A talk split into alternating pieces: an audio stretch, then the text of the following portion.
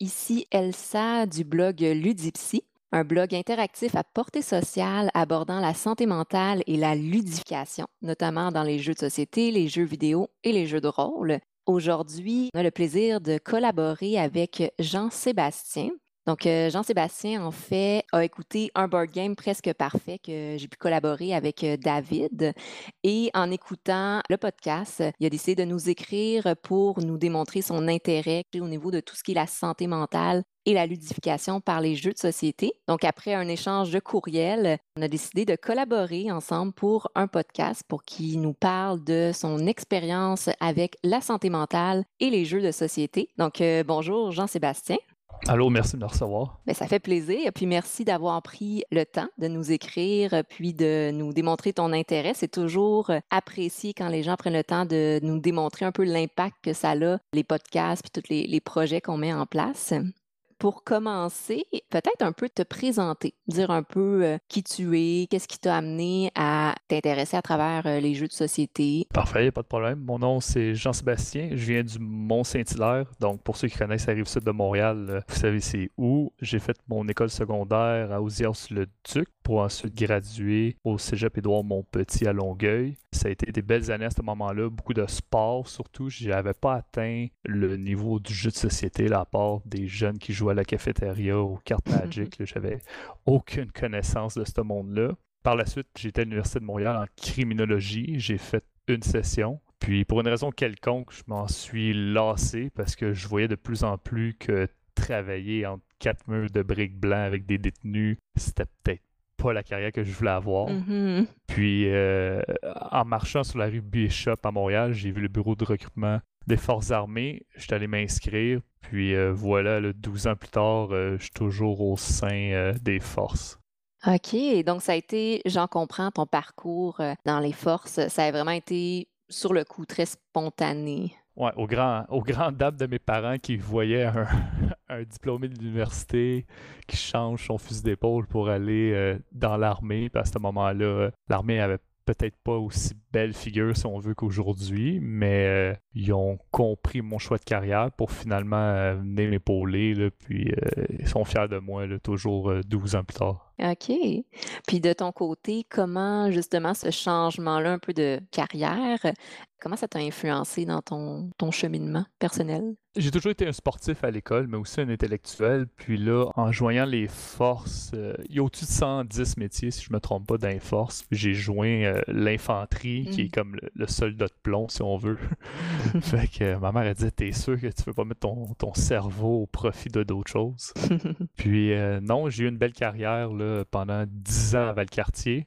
j'ai fait une coupe de missions, puis ça m'a permis de développer des nouveaux traits puis des nouvelles amitiés là, euh, qui cette carrière-là m'a fait quitter vraiment les bancs d'école. Mm-hmm. Effectivement, c'est deux environnements qui me semblent très très différents. Il y en a un qui est plus passif, d'absorber un peu l'information, puis l'autre côté, ça semble très actif d'être dans l'action. Oui, absolument. Euh, au lieu d'être assis sur un banc d'école puis recevoir euh, de la pédagogie, là, euh, dans l'armée, il faut savoir, par exemple, il y a beaucoup de cours, il y a beaucoup d'écoles aussi, mais la mise en application est assez directe ou à court terme. OK. Puis est-ce que c'est quelque chose qui t'intéressait justement, ce besoin-là d'être un peu plus dans l'action, de prendre tout le savoir que tu as pour agir? Oui, absolument. oui, je dis toujours, j'ai joint un peu sur un coup de tête, mais étant toujours un sportif, j'ai toujours eu comme le besoin de bouger. Puis il y a aussi la curiosité qui fait que je me suis enrôlé. Si ma mémoire est bonne au début, il faut que tu signes un contrat de trois ans, puis si ça fait pas ton affaire, tu peux quitter. Mm-hmm.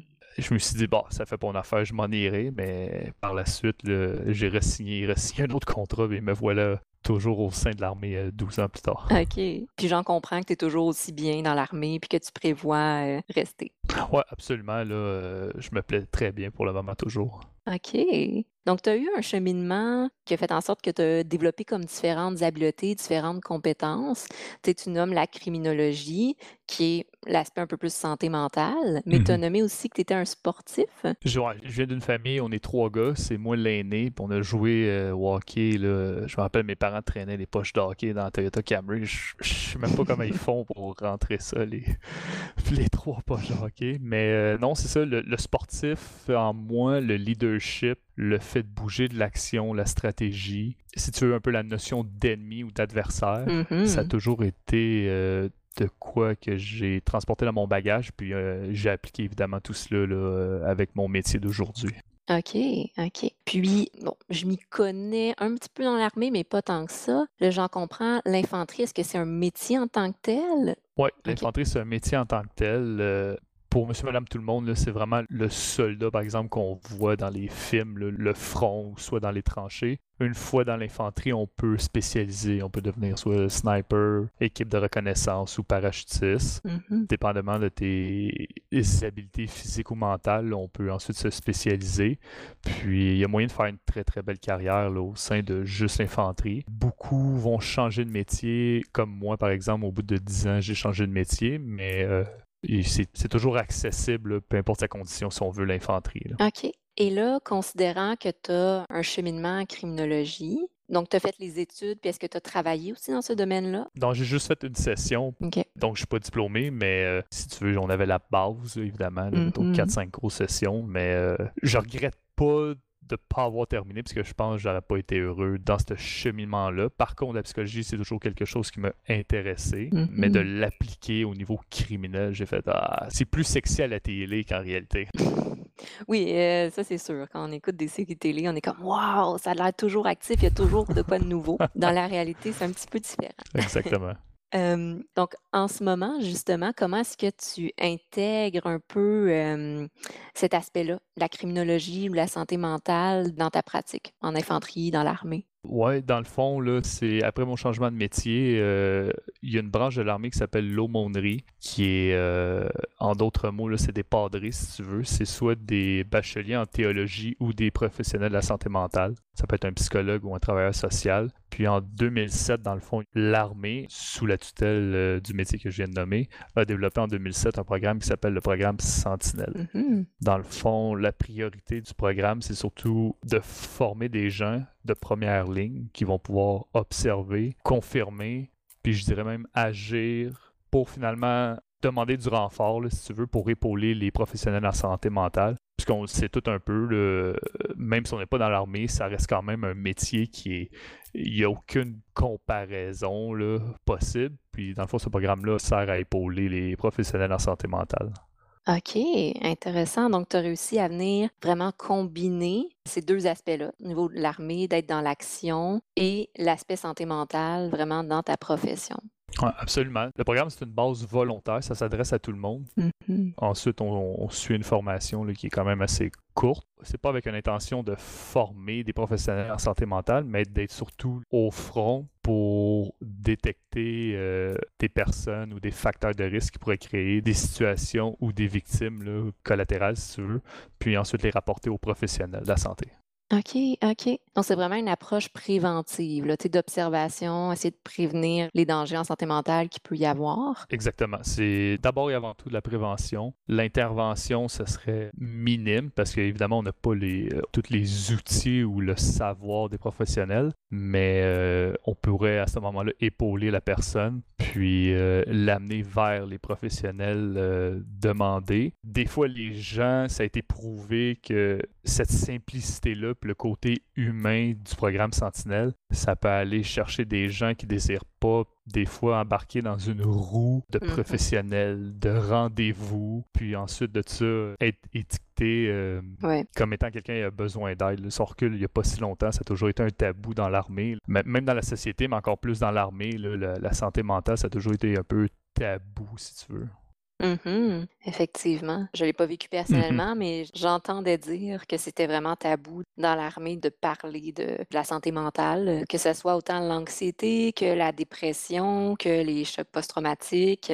Puis là, j'en comprends, le projet Sentinelle, c'est vraiment dans le contexte de l'armée. C'est sur les bases militaires, puis c'est avec les gens qui travaillent dans l'armée. Oui, exactement. Ok. Une fois la formation reçue, tu es étiqueté étiqueté euh, sentinelle, étiqueté dans le bon sens du terme. Mhm. Puis euh, ensuite de ça, euh, les gens savent qu'ils peuvent euh, se relier à toi ou se confier pour demander de l'aide. Et la job du sentinelle, c'est toujours être prêt et observer, par exemple, des changements de comportement chez des individus. Wow. Ça, Sentinelle, c'est toujours 24-7, évidemment. Ça Mhm. peut être soit en garnison, euh, soit dans des temps libres, ou encore plus en mission là, ou en déploiement euh, en bon français oversea, qu'ils appellent.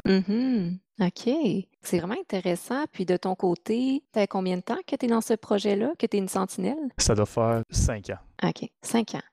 Juste pour être sûr, est-ce que c'est comme ça qu'on appelle ça? Exemple, tu es une sentinelle? Ouais. OK, OK. Ouais, ça, exactement. OK. Je suis pas sûre. OK, ça fait cinq ans. Ça veut dire que tu as sûrement vécu quand même plusieurs expériences, puis tu as développé une certaine expertise dans l'observation des signaux. Tu sais, de voir comment telle personne, je vois qu'elle commence à être épuisée, elle commence à. Oh, il me semble qu'elle elle devient de plus en plus irritable. Est-ce qu'il y a un peu des signaux de- d'anxiété, de, stress, de déprime? Oui, absolument. En plus, euh, évidemment, il y a la formation de base, puis les professionnels qui chapeautent le programme, là, ils s'assurent qu'on ait euh, toujours nos sens aiguisés, que ce soit avec des réunions ou euh, des emails ou des liens par rapport à des articles de développement sur la santé mentale. Évidemment, là, les signes, euh, là, on vit présentement le COVID, c'est un bon Mhm. exemple de loin et de proche. Là, si tu veux, des fois, on a des meetings WebEx ou euh, encore avec Zoom, puis on peut voir là, que le- l'expression faciale des gens, on dirait qu'ils sont soit tannés. Fait que ça, c'est un nouveau challenge Mhm. pour nous parce que la, la distanciation sociale fait que il y a peut-être pas comme la chaleur humaine, si tu veux, ou le côté humain euh, qu'on peut appliquer. Donc, c'est à nous de suivre nos frères d'âme. Mhm. Puis euh, ce côté-là aussi il est encore plus euh, évident en, mission parce que tout le monde réagit. Tu as bien beau t'entraîner le temps que tu veux ou avoir le background social ou intellectuel, la mission fait qu'elle va affecter euh, les individus de différentes façons. Puis en mission, euh, évidemment, il faut porter attention à nous-mêmes. Mhm. Il faut être conséquent que pour aider les autres, il faut nous-mêmes être sur la bonne voie, être de bonne humeur si tu veux. Effectivement. Non, c'est ça, en mission. C'est très intéressant là, de voir les comportements ou les changements de comportement chez les individus, puis ensuite de ça, euh, créer un lien avec eux pour s'assurer qu'ils vont être sur la bonne voie ou les remettre sur la bonne voie. OK. Effectivement. Donc, dans ce sens, oui, il faut avoir tout l'aspect théorique, connaissance sur la santé mentale, mais il faut aussi avoir le leadership, puis il faut aussi avoir l'aspect euh, social, d'aller vers les gens, puis de vraiment connecter avec les gens, qu'on appelle créer une alliance. Absolument, absolument. Ça prend du PR, du public relation.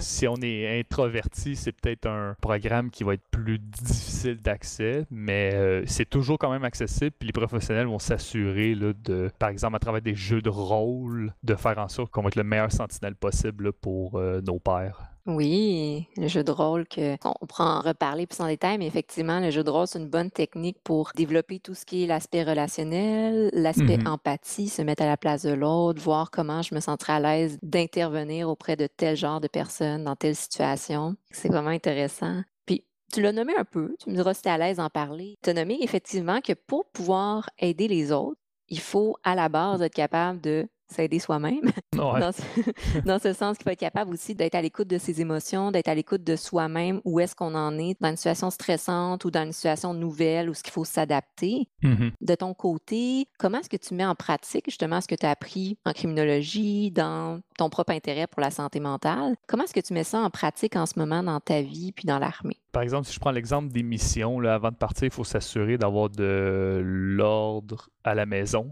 que ce soit Mhm. autant avec euh, son conjoint, conjointe, avec les enfants ou avec euh, la famille élargie, si on veut. Ensuite de ça, euh, ça c'est par exemple le côté humain, le côté papier que j'appelle, là, que ce soit les assurances, les factures, parce qu'une fois qu'on est de l'autre côté, on n'aura peut-être pas accès à Internet ou une ligne ou un téléphone intelligent. là. Ça peut être un, plutôt un téléphone satellite une demi-heure par semaine. Mhm. Donc, si avant de partir, il y a de l'ordre de ces deux côtés-là, puis je vais ajouter le troisième qui est l'entraînement préparatif à la mission. Donc, ces trois facettes-là sont en ordre. On part déjà du bon pied pour la mission. Ensuite, qu'est-ce qui arrive en mission? Euh, évidemment, il y a beaucoup, beaucoup d'outils dans l'armée qui sont donnés pour euh, aider et gérer une fois là-bas. Puis, en tant que sentinelle, euh, pour revenir à ton point, c'est ça. Une fois qu'il y a de l'ordre dans ma cour, je vais être beaucoup plus en mesure d'aider les autres, puis des capter avant qu'ils tombent, par exemple, en reconnaissant des facteurs de risque euh, chez eux. Mhm. OK. C'est vraiment intéressant. J'avais pas nécessairement pensé à ça, mais effectivement, l'ordre, tu sais, l'ordre, c'est beaucoup associé à la stabilité. Mhm. Puis pour avoir un bon équilibre, ben, il faut de la stabilité. Donc, il faut avoir une base solide, sécurisante, qu'on appelle, qu'on le sait que ça, c'est réglé, je peux enlever ça de mon esprit, puis je peux prendre toute mon énergie pour essayer de me concentrer sur le stress que je vis en ce moment. Exactement, exactement. OK, donc c'est vraiment intéressant. Puis justement, tu nommais un peu les facteurs de risque.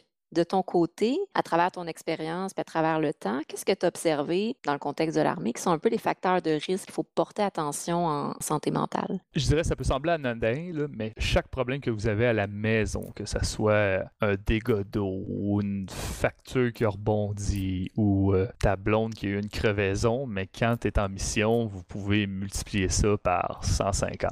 Hmm. Juste, euh, par exemple, le décalage horaire fait en sorte que euh, quand tu as du temps libre, évidemment, mettons, les bureaux sont fermés à Québec. Fait que tous les problèmes sont surdimensionnés. Alors, des régler, ça devient vraiment un challenge incroyable, alors que si on était par exemple à la maison, ça serait un appel ou deux chez un professionnel, viens réparer ça, change le morceau à l'ouette. Mais euh, une fois en mission, là, c'est difficile d'aider par exemple son conjoint conjointe pour régler ça. Hmm. Donc, euh, il faut porter attention à ce que les gens discutent ou à ce que les gens nous font part parce que ce qui peut sembler anodin à la maison et peut être terriblement difficile pour eux en mission, surtout s'ils l'ont jamais vécu auparavant. Il n'y a pas de, Ouais. il y a pas d'entraînement là, euh, au monde qui fait en sorte qu'une vitre brisée, quand tu es à 10 heures d'avion avec 7 heures de décalage, par exemple, devient immensément gros, alors qu'à la maison, c'est un coup de téléphone ou deux, puis c'est réglé. Hmm. Wow. C'est vraiment intéressant. Encore une fois, c'est pas les premières choses auxquelles j'aurais pensé, mais de la manière que tu l'expliques, j'arrive facilement à comprendre comment une problématique sur laquelle on a du contrôle quand on est à la maison, Exactement. mais là d'être euh, des kilomètres loin dans un autre contexte, une autre situation, bon, il y a perte de contrôle. là. Exactement. Là, pour la résoudre, c'est difficile. Puis, euh, tu sais, je pourrais ajouter la température, le fait que l'Internet est quasi inaccessible pour certaines missions, puis le, le- évidemment le danger Mhm. de, de la mission en tant que telle. OK. Puis tu nommes, oui, il n'y a sûrement pas de formation spécifique, tu sais, de dire, OK, si j'ai un bris dans ma vitre, euh, il y a telle, telle procédure à faire. Mais est-ce qu'il y a un peu de sensibilisation, de préparation mentale à ce genre de facteur de stress, en fait? Oui, absolument. là. Quand je mentionnais de mettre de l'ordre, évidemment, là, avant de partir, c'est pas euh, voilà ton billet puis tu t'en vas. Il y a des semaines et des mois de préparation. Euh, il y a ça, euh, c'est un bon moment là, dans mon livre à moi pour bâtir un réseau de contacts parce que quand tu pars en mission, évidemment, tu n'es pas tout seul. Puis souvent, tes pères, ils habitent très proches. Alors, euh, s'il y a une tempête de neige, c'est bon des fois d'avoir un réseau de contacts. Si tu un nouveau-né à la maison, il y a peut-être quelqu'un qui peut t'épauler, un voisin ou un frère de combat. Mhm. Puis, euh, non, c'est ça, la formation, autant physique évidemment, parce que ça reste quand même soit des missions de combat ou des missions de paix. Développer un réseau, pour revenir sur mon point, préparer ses papiers, préparer la famille, c'est quelque chose qui est essentiel euh, pour tout le monde qui part en taux. Puis, euh, ayant un peu plus d'expérience que par exemple les nouveaux, c'est à nous de leur inculquer des bonnes routines puis des bons choix pour s'assurer qu'il n'y ait pas de problème. Toujours en le mentionnant que même le problème le plus anodin, une fois en mission, peut devenir une catastrophe. Et Mhm. à ce moment-là, ça peut avoir des dommages euh, collatéraux là, sur le moral, la forme physique ou le, le professionnalisme en mission. Effectivement, toutes les capacités d'adaptation qui sont réduites plus que de facteurs de stress. là. Exactement. OK, wow. C'est vraiment, vraiment intéressant. J'en apprends plein. c'est tout un monde. C'est tout un monde, c'est ça, effectivement. La réalité est différente, je vais le nommer ainsi. là. Les choses sont vécues différemment, donc la Mhm. préparation mentale puis la sensibilisation est différente que dans le contexte d'une personne qui a euh, une problématique, mais qui est chez soi, puis qu'il y a la base de son réseau social, il y a sa famille autour. Exactement. OK.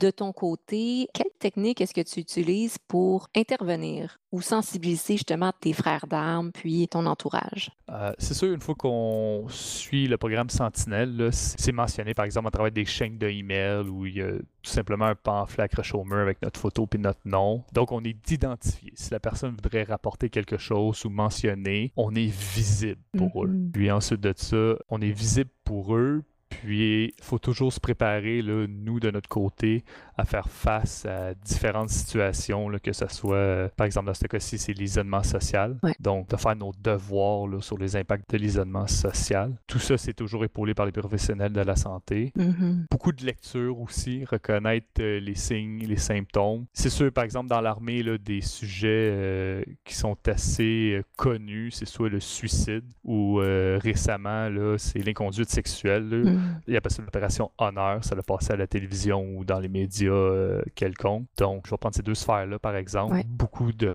connaissances à développer et beaucoup de savoir les impacts sur la personne et sur les environnements de travail. Évidemment, il n'y a pas juste ces deux sphères-là. De se tenir à jour et de connaître de plus en plus les gens qui nous entourent, Mhm. que ce soit par exemple, un groupe de fumeurs à l'extérieur ou développer des relations dans les sports après le travail ou euh, que les enfants vont à la même garderie. Donc, il faut toujours être à l'affût des gens qui nous entourent, si tu veux, pour être euh, reconnaître s'il n'y aura pas un changement de comportement. Ouais, OK.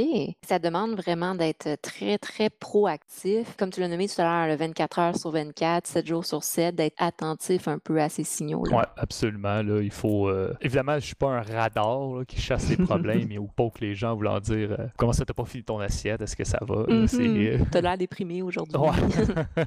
Exactement. C'est plus, euh, plus se faire reconnaître en voulant dire Moi, hey, dans la gang, moi, je suis un sentinelle. Si vous voulez me parler, c'est une façon. Vous pouvez choisir votre méthode. Mhm. Sinon, euh, si personne vient me parler, mais c'est moi qui détecte un, un comportement qui est hors de la routine de la personne, c'est à moi d'être avenant puis de contacter cette personne-là. Là, euh, puisque ça peut être soit par email ou ça peut être soit par, euh, je dirais pas une diversion, mais par exemple, amener un sujet X Ouais. pour qu'elle développe, si on veut, c'est qu'elle baisse sa garde. Mhm. Puis parfois, c'est nécessaire, tu sais, tu l'as nommé tout à l'heure, dans le contexte où la santé mentale peut être tabou, d'avoir une approche trop directe, les gens vont se refermer. Donc, d'y aller à travers ce qu'on appelle un peu des médiums différents ou une approche différente. C'est ça, je trouve très intéressant dans ce projet-là, c'est que vous avez un peu le rôle, les sentinelles, vous avez un peu le rôle d'intermédiaire avec la santé mentale. Vous êtes accueillant, vous êtes empathique, vous êtes présent sur le terrain et ça fait en sorte que ça vient un peu plus sensibiliser puis ouvrir le chemin pour euh, l'intervention après ça avec les thérapeutes en santé mentale. Exactement. Par exemple, un thérapeute ne peut pas superviser 300 individus. là. Mais si lui-même crée 30 sentinelles, ben, à ce moment-là, il y a sa toile d'araignée, si on veut. Il y a des oreilles partout. Fait qu'il peut entendre des rumeurs qui pourraient affecter le moral ou une personne ou un individu. Puis ensuite ça, il peut prendre le pouls de ces sentinelles pour voir y a-tu des individus qui sont à risque, y a-tu des individus qui ont démontré des symptômes qu'il faudrait intervenir? Puis tout ça se fait au milieu de rapports ou de réunions. OK, effectivement. Le concept de toile d'araignée, là, tu l'as bien nommé, ou de Ouais. réseautage, c'est un très beau concept. Je trouve ça intéressant comment ça a été mis en place, intégré dans l'armée pour vraiment venir sensibiliser puis intervenir sur différentes sphères. Et de ton côté, j'en comprends que c'est vraiment comme une- forme de continuité avec le cheminement que tu avais commencé en criminologie, mais plus aspect santé mentale, Ouais. combiné dans le contexte de l'armée. Mhm. Euh, j'imagine, j'interprète, tu me diras, mais j'imagine aussi avec tes forces personnelles qui semblent être que tu es une personne sociale, euh, entreprenante, qui aime être en interaction avec les autres, donc un côté très humain. c'est un plus, c'est un plus-value, évidemment, là, quand on tombe à la formation des sentinelles. là, euh, pour revenir au jeu de rôle, là, évidemment, sur une classe de 10, lorsque le professionnel en santé mentale dit voici le scénario, euh, Mhm. Jean est malade, toi tu dois l'aider. Fait que là, t'as- neuf personnes qui te regardent, plus le professionnel en santé mentale. C'est un bon challenge pour quelqu'un qui a peut-être pas une base en impro ou qui, Effectivement. et qui est plus introverti, mettons. C'est une bonne exposition. On peut soit passer au travers de sa gêne Exactement. ou ne pas y arriver. Mais oui. Puis justement, là, parlant de jeu, on va peut-être rentrer un peu dans l'autre sphère euh, parce que tout l'aspect ludification, jeu de société que tu abordais justement dans ton courriel quand tu as communiqué avec nous, je pense que ce serait intéressant de voir un peu c'est quoi ton profil de joueur, puis comment de ton côté est-ce que tu as découvert les jeux de société, puis comment c'est c'est venu prendre une, une place importante dans ta vie? Mais comme je le mentionnais auparavant, en faisant beaucoup de sport à l'adolescence, j'avais aucune connaissance vraiment des jeux de société. Si on fait une contre-jeunesse, si tu veux, j'ai jamais joué à Magic, j'ai jamais joué à Donjon Dragon. Étant passionné de jeux de société maintenant, le monde, c'est les deux premières questions qu'ils me posent. Ah, D&D puis Magic, non, je suis désolé, je peux pas vous aider. dans cette optique-là euh, de gamer, euh, j'ai découvert ça sur le tard. C'est dans, dans l'armée vraiment qu'il y a un de mes chums qui m'a montré un jeu une fois. Je me rappelle encore, c'est euh, Bang the Card Game. C'est un jeu d'identité cachée. Là, je sais pas si tu connais. Puis il faut éliminer les, autres joueurs. C'est assez vieux. De fil en aiguille, j'ai joué, j'ai joué, j'ai joué. Puis c'est quand j'ai rejoint le projet Sentinelle que j'ai fait Ah, il y a de l'interaction sociale, amicale autour d'une table qui découle du jeu de société que je pourrais faire un parallèle avec le projet Sentinelle. Euh, ok, intéressant, effectivement. Parce que tu parlais d'être présent dans la communauté. Les jeux de mmh société, c'est un très beau moyen de socialiser, mais aussi d'observer les gens à travers un médium. on n'est pas là directement à observer comment la personne se sent, mais on le ressent à travers le jeu aussi, comment une personne peut aller ou moins bien aller. Exactement. Moi, mission, c'était euh, au début, j'entraînais quelques-uns dans ma boîte puis évidemment, l'émission, c'est quand même assez euh, difficile, euh, mm-hmm. que ce soit que tu n'as pas accès à la nourriture fraîche ou de l'eau chaude ou l'électricité, l'Internet. Puis c'est à ce moment-là que j'ai fait, bon, la lecture, c'est très très bien, on s'en cache pas, mais pour socialiser, il y a plus que des conversations autour d'un feu. Au début, là, quand je sortais un jeu ou deux, les, les gars, ils me regardaient quasiment si je venais d'une autre planète, puis laisse-moi tranquille, euh, je veux pas jouer à ça. Mais petit à petit, j'ai réussi à convaincre la plupart. C'est un bon moment pour euh, partager, puis un beau moment euh, d'un côté sentinelle de faire de l'observation, si tu veux. Effectivement. Est-ce que j'en comprends qu'au départ, c'était plus avec les autres sentinelles que tu as joué ou c'était avec des frères d'armes? Non, c'était vraiment avec des frères d'armes. que C'est juste pour euh, mentionner l'exemple que je t'ai écrit dans le courriel. c'est... Je me rappelle encore, c'est Seven Wonders. Puis mm-hmm. les gars, euh, fallait que je leur torde un bras. Dans mon livre, à moi, la partie la plus difficile d'un jeu de société, c'est... comme une locomotive. C'est long, c'est long. Faut que tu connaisses les règlements, faut que t'expliques. Puis il y, a mille et une mm-hmm. stratégies. Puis si tu connais pas bien le jeu, mais ça crée des temps morts. Mm-hmm. Que là, il peut avoir une perte d'intérêt. Fait que Seven Wonders, à ce moment-là, je le connaissais sous le bout de mes doigts. Puis on a commencé à 3, 4, 5, 6, 7 joueurs. Puis à un moment donné, on s'est mis par fusée du monde. On dit Ah, tu joueras la game d'après, tu joues ou demain on jouera. OK. Puis pour finalement me réveiller le soir le soir euh, pour aller faire un shift de garde ou whatever, mon jeu était plus sur ma table, les gars jouaient entre eux, puis le propriétaire du jeu n'était pas invité. J'étais comme, ben, j'ai peut-être réussi mon pari, mais le dommage collatéral, c'est moi, je peux plus jouer, mais c'est pas grave, c'est pas grave. Effectivement. Donc, c'est devenu trop populaire. Exactement. Plus c'est à ce moment-là que j'ai commencé à entraîner plus euh, dans mes bagages, puis à prouver aux gens là, que tu peux avoir la même conversation que tu as autour d'un feu, mais en plus, tu peux jouer. Puis c'est un beau moment pour rassembler les gars et les filles, décompresser, puis mettre à profit des skills, que ce soit de bluff ou tactique entre nous. Oui, c'est intéressant parce que dans un précédent podcast, je parlais de tout ce qui est les wargames. Puis, euh, je lisais sur le concept de wargame. Puis, ça disait que c'était beaucoup utilisé autrefois, je ne sais pas aujourd'hui, mais dans les contextes militaires, dans l'armée, pour justement travailler tout ce qui est les habiletés stratégiques, tactiques, essayer, c'est un peu comme les échecs aussi, là, donc de vraiment euh, prévoir des stratégies militaires dans ce contexte-ci. Puis, de nos jours, il y a tellement de sortes de types de jeux de société qu'on peut retrouver ça aussi, l'aspect des développement stratégique, tactique, communication, développement des habiletés sociales, travail d'équipe. Mm-hmm. Donc, c'est un moyen ludique, mais de développer des habiletés qui sont extrêmement pratiques dans la vie de tous les jours. Absolument, absolument. Oui, exactement. J'ai vu très rapidement les joueurs autour de moi en mission qui voulaient rejouer. C'était une façon pour eux de s'évader ou juste d'avoir une discussion, par mm-hmm. exemple, à propos de la stratégie du jeu et non avoir une discussion à propos de la stratégie de la prochaine sortie qu'on va faire dans le désert ou euh, peu importe. Puis en plus de baisser leur garde, euh, si tu veux, parce qu'ils pouvaient relaxer autour du jeu, quoique des fois il y avait peut-être des conflits autour de la table aussi. Mais euh, pour moi, là, ça a tellement fait ses preuves que avoir le temps, si tu veux, ou euh, faire la démarche, que ça demanderait de l'inculquer de plus en plus pour les gens autour de moi. Mm-hmm. Effectivement. Donc, de ton côté, tu t'es rendu compte que c'est un moyen très efficace, j'en comprends, de vraiment rassembler les gens. Puis, chose intéressante, je mettais l'accent sur le côté très stratégique, mais tu as nommé le côté aussi euh, ludique, puis pas d'invasion, d'évasion.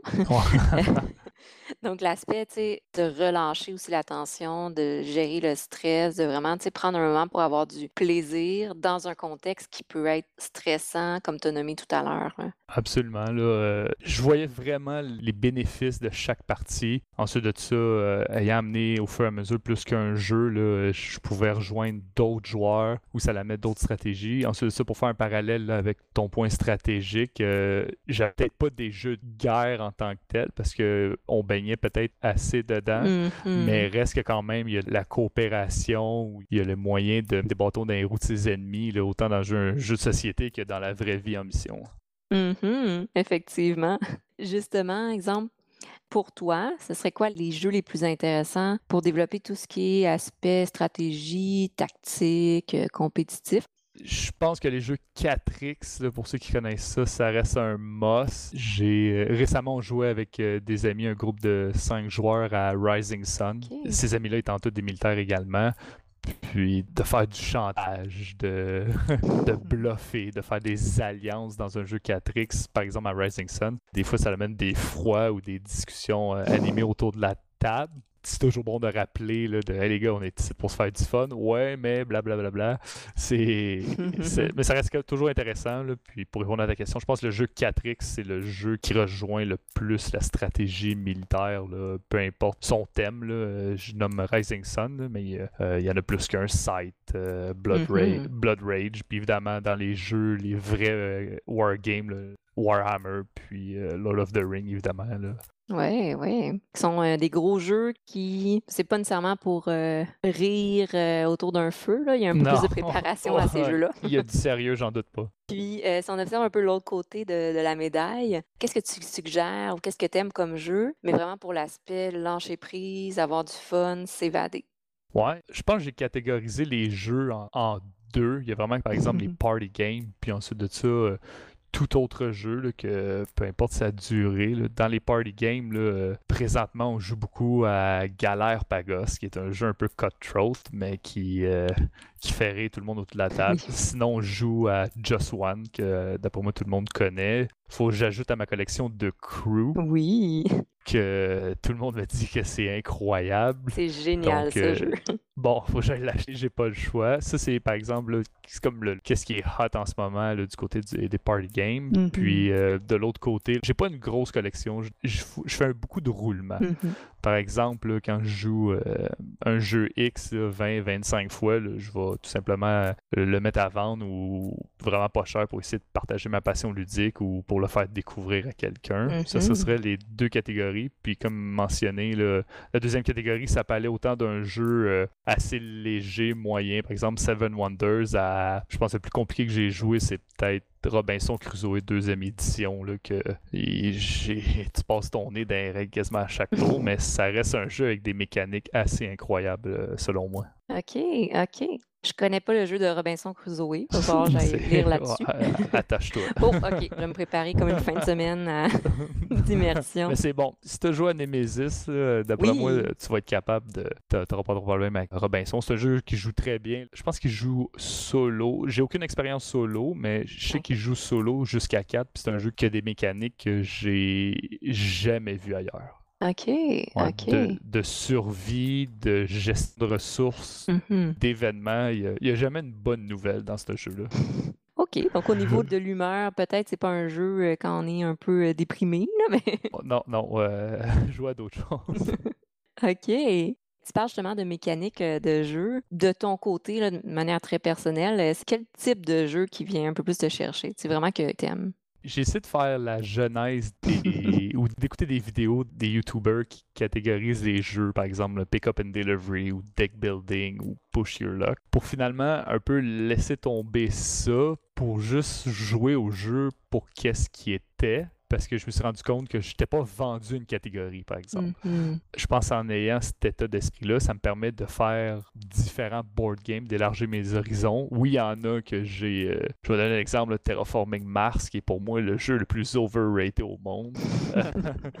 Mais tu sais, j'ai quand même essayé. Puis euh, de l'autre côté de la médaille, de faire un jeu qui est peut-être euh, moins connu ou moins apprécié, par exemple, par l'Internet, mais que dans mon livre à moi, ça reste un très, très, très bon jeu. Pour résumer, j'ai pas de mécanique préférée. Je suis assez, euh, Mhm. j'étais assez game d'essayer euh, n'importe quel jeu, là, peu importe le thème, si tu veux. OK, c'est intéressant parce qu'il y a des gens qui sont euh, dans une catégorie spécifique, je joue juste, c'est ça, qui sont vendus. Puis je pense qu'il y a d'autres euh, types de joueurs, profils de joueurs qui sont plus des, comment je pourrais dire ça, des gens qui aiment jouer. Ouais, juste un gamer, mettons.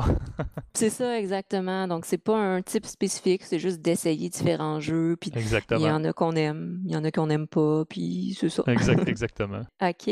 Justement, si on explore un peu de ton côté, ce serait quoi, disons, le top 3 de jeux que tu suggérerais? que je suggérais, mettons, j'y vais. euh, D'abord, j'invite les gens peut-être à faire leur recherche sur Internet, que ce soit sur Reddit ou Board Game Geek ou écouter les YouTubers pour voir qu'est-ce qui peut nous intéresser, que ce soit euh, le nombre de joueurs possible ou, ou, euh, le temps d'une partie. Puis ensuite de ça, faire ses choix, euh, aller dans les pubs ludiques, aller en boutique, parler avec les vendeurs ou le représentant. Dans mon livre en moi présentement, Code Names a vraiment été populaire longtemps chez nous, mais présentement, le Just One a la cote. Do Bowl a toujours eu la cote. Oui. Bowl, euh, je crois que je suis rendu à 20 verres de vin de brisé. Donc, le règlement numéro 1 de Do Bowl chez nous, c'est aucun verre sur la table. Ensuite de ça, j'ouvre j'explique le jeu aux gens. Donc, Do Bowl Just One, c'est un must. Euh, selon moi, c'est pas très cher, c'est pas très dispendieux, puis c'est accessible à tous. Puis dans la catégorie gamer, Mhm. là, j'ai un faible pour euh, Abyss, j'ai un faible pour Clank. Et évidemment, Bang, the card game, là, que j'ai ouvert, ça fait très longtemps, mais qui a comme été mon coup de cœur, là, qui m'a amené à cet univers-là. Mm. Ensuite de ça, euh, j'ai bien aimé euh, Dead of Winter. Oh. Dead of Winter, là, qui amène la mécanique de traite, parfois euh, dans certaines games, ou sinon, c'est un jeu par défaut qui est en coopération. Puis, euh, je suis obligé de mentionner aussi les Escape the Room, là, que ce soit Unlock ou euh, Exit, qu'on joue avec euh, des amis ou des couples d'amis qui créent toujours euh, de l'émerveillement ou de la déception incroyable. Effectivement, j'adore les unlocks de mon côté aussi. Puis c'est soit super intense, puis tout le monde est super collaboratif, ou on se marche sur les pieds, puis ça crée des petits conflits. Ouais, e- exactement, exactement. OK. Fait que comme tu viens juste de le nommer, c'est une grande diversité de styles de jeux. Ouais, ouais. Autant dans les petits jeux super accessibles pour tous, qui jouent très bien, entre deux jeux ou entre avant ou après le souper. Ouais, exactement. Autant que des jeux peut-être un peu plus complexes, que tu sais, il faut que tu t'installes, tu prennes le temps de setter un peu les choses, de bien lire les règlements. J'en comprends que le profil de joueur, comme tu as nommé, c'est très large, tant que tu as du plaisir à jouer. Ouais, absolument. Avec la gang, c'est toujours mon but euh, numéro un. Mhm. La recherche du plaisir, effectivement. L'aspect ludique des jeux. exact, exact. OK. Puis, je pense que ce serait intéressant aussi de voir de ton côté. Encore une fois, avec la sphère santé mentale, avec la sphère dans l'armée, avec la sphère sociale et l'intégration des jeux de société. C'est quoi un peu tes projets futurs ou c'est quoi les prochains jeux de société que tu aimerais acquérir? Si je vais dans la veine euh, santé mentale armée, nous autres, en Ontario, le, le confinement est beaucoup plus lent qu'au Québec. Présentement, on est dans la phase 2, donc les regroupements, je pense, de plus de 5 personnes sont encore interdits. OK.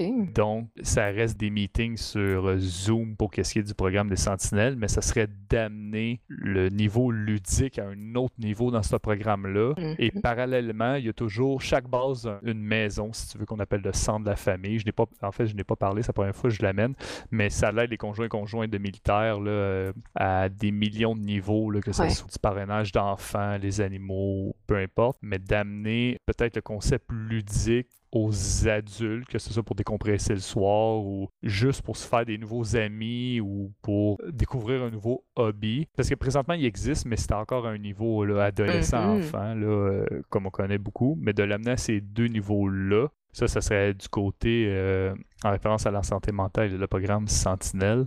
Puis euh, d'un côté personnel, j'ai backé l'année passée sur Kickstarter un Game Topper qui est une Oui. table de jeu de société, mais juste le Mhm. dessus. Ça va faire un an au mois de juillet. euh, je l'attends. C'est ça, c'est mon projet futur d'installer dans mon Mhm. sol, si tu veux. Projet futur, là, euh, une fois que le déconfinement là, va aller de mieux en mieux ici en Ontario, là, ça va être de recommencer là, les soirs. Nous autres, c'est le jeudi soir, par exemple, mon game de 7 à 11. OK. Puis avec mon groupe d'amis, avec euh, ma blonde, on peut gamer euh, chaque soir. Présentement, on est à pandémie, saison 2. On est rendu au mois de décembre pour ceux qui connaissent le jeu. On essaie d'éclairer ça. Ensuite de ça, on va s'attaquer à Aeon's End Legacy. Oui, très bon jeu. ouais, c'est. Alors, c'est. Euh, il est déballé, dépunché, mais il est encore sur les tablettes.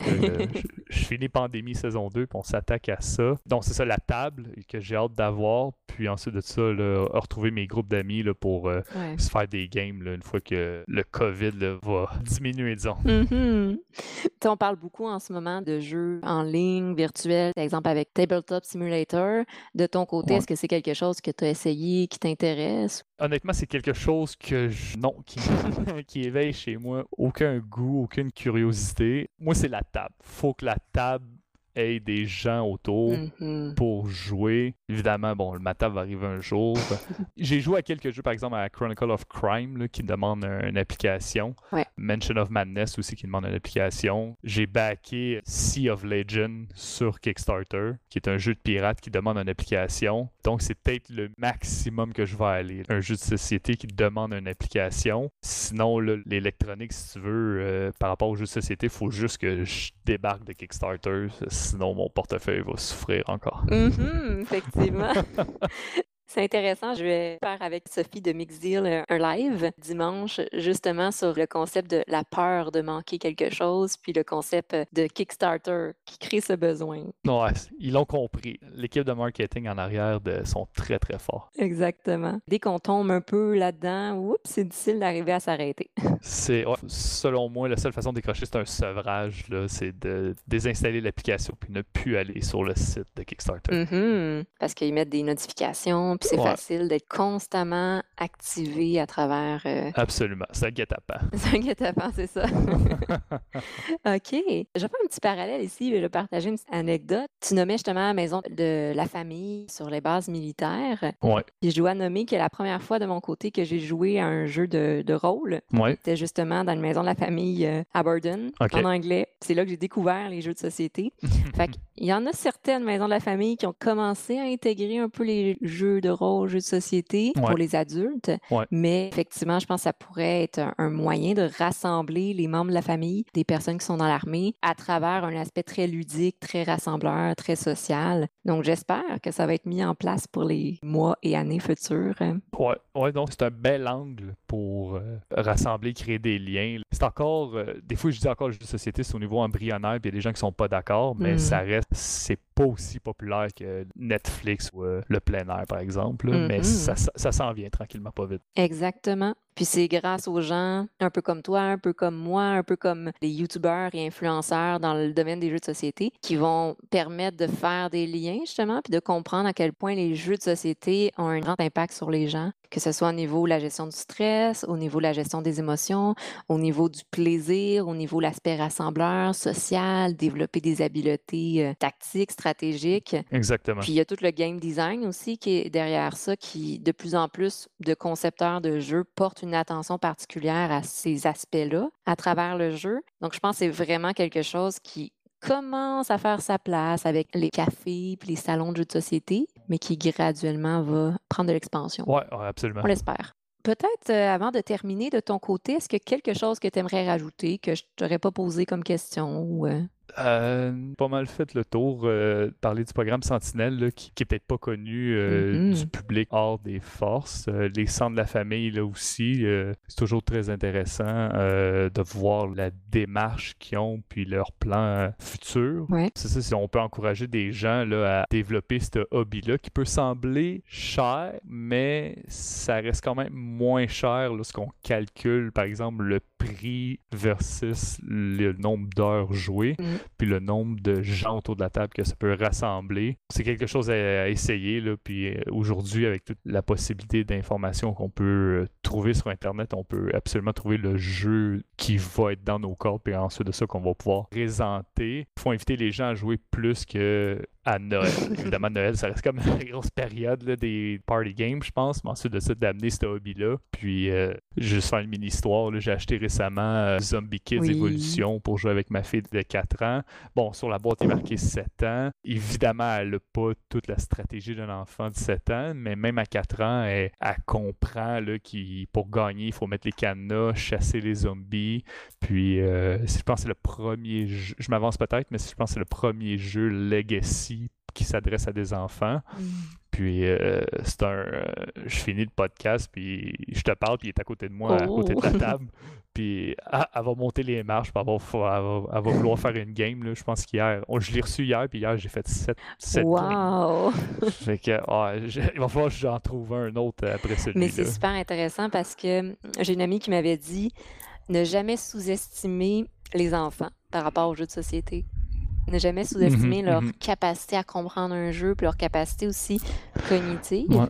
C'est un très beau moyen de développer justement l'aspect stratégique, cognitif, compréhension euh, à travers mhm. les jeux de société. Donc, euh, c'est. Oui. Absolument. C'est.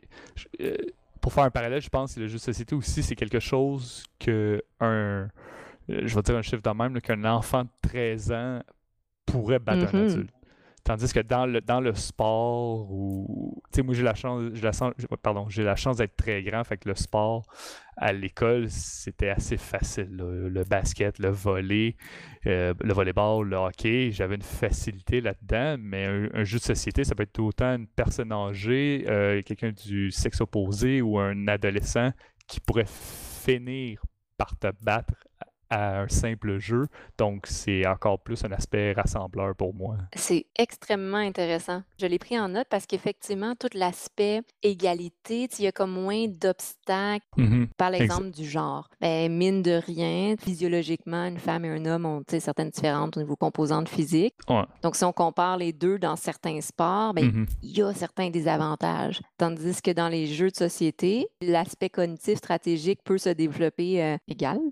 absolument c'est pour ça que, mettons, les Jeux olympiques sont divisés euh, en sport, les filles d'un côté, les gars de l'autre, mais un jeu de société, là, tu mentionnes les genres, mais c'est ça, même le background social, on peut être aussi bien un astronaute qu'il n'y a pas de sous-métier, mais qu'un plombier, puis on pourrait très bien se faire battre par un ou l'autre. Exactement. Oui, tu viens de me faire réfléchir à quoi de vraiment intéressant. J'essaie de lire là-dessus puis de me renseigner pour euh, développer un peu cette pensée-là. Mais effectivement, puis en côtoyant justement des groupes de joueurs, ben, je me rends compte c'est quelque chose que j'adore mentionner, mais les communautés de joueurs sont très ouvertes. Puis il y a mmh vraiment des gens de tout âge, de tout genre, de tout domaine d'études. Donc, c'est ça qui est intéressant aussi. Euh.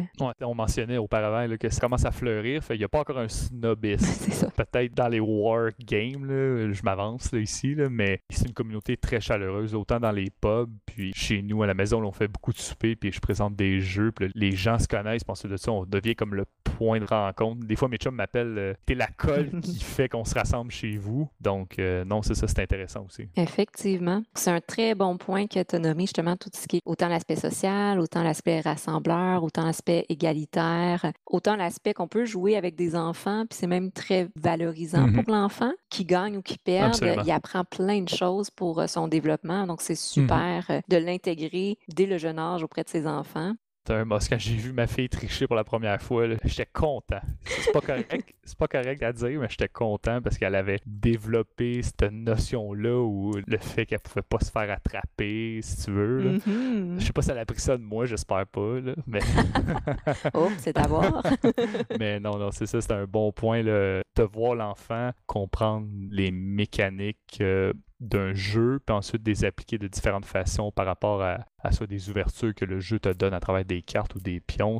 C'est instantané, puis c'est sur la table, puis c'est comme cognitif au mental, tandis que par exemple enlever les deux roues sur un vélo à quatre roues, oui c'est le fun, puis euh, comme papa ou maman, il y a de quoi être fier, mais de le voir, euh, le psychisme autour de la table d'un enfant qui se développe à travers un jeu, c'est tout autant gratifiant qu'une activité à l'extérieur. Exactement. Puis de voir tu l'as mentionné, je pense, au début du podcast, mais de voir que c'est pour tous les âges. Mm C'est pas juste euh, l'enfant jusqu'à 5 ans, puis là, hop, il rentre à l'école, puis là, ben, plus de jeu parce que là, il faut qu'il apprenne, puis c'est sérieux. Exactement. Ouais, c'est... il va peut-être arriver à la maison puis se demander qu'est-ce qui s'est passé. Exactement. Donc, c'est à tous les âges, autant 5 ans, autant 13 ans, autant 98 ans. Exactement. Le jeu nous apporte toujours quelque chose. C'est ça, c'est toutes les âges. Exactement. Bien, merci beaucoup d'avoir accepté de participer au podcast. Merci beaucoup de nous avoir écrit. C'était vraiment intéressant. J'adore ce genre de discussion, d'en apprendre un peu plus sur ben, la, santé mentale et d'en apprendre un peu plus aussi sur les jeux de société, notamment dans le contexte de l'armée, puis de voir aussi ta vision des choses avec ta propre expérience. C'était vraiment très enrichissant comme discussion. Ben, c'est moi qui te remercie. C'est très agréable d'avoir cette discussion-là. Puis si les gens, on peut découvrir là, une facette de l'armée, euh, un programme qui peut aider euh, ceux qui font ce métier-là, mission réussie alors. Ben, effectivement, autant les gens dans l'armée qu'à l'extérieur qui puissent prendre conscience que ben, il y a ce programme-là qui existe, qui peuvent y contribuer s'ils veulent dans l'armée, Ouais. puis que justement de voir une sensibilisation à tous les facteurs de stress, mais de voir aussi qu'il y a des choses qui sont mises en place et que notamment les jeux de société peuvent amener aussi quelque chose de positif. Exactement, exactement. Ben, super. Pour tous ceux qui nous écoutent, je vous remercie d'avoir pris le temps de nous écouter. Puis je vais vous souhaiter à tous une bonne journée, une bonne après-midi et une bonne soirée. Au revoir.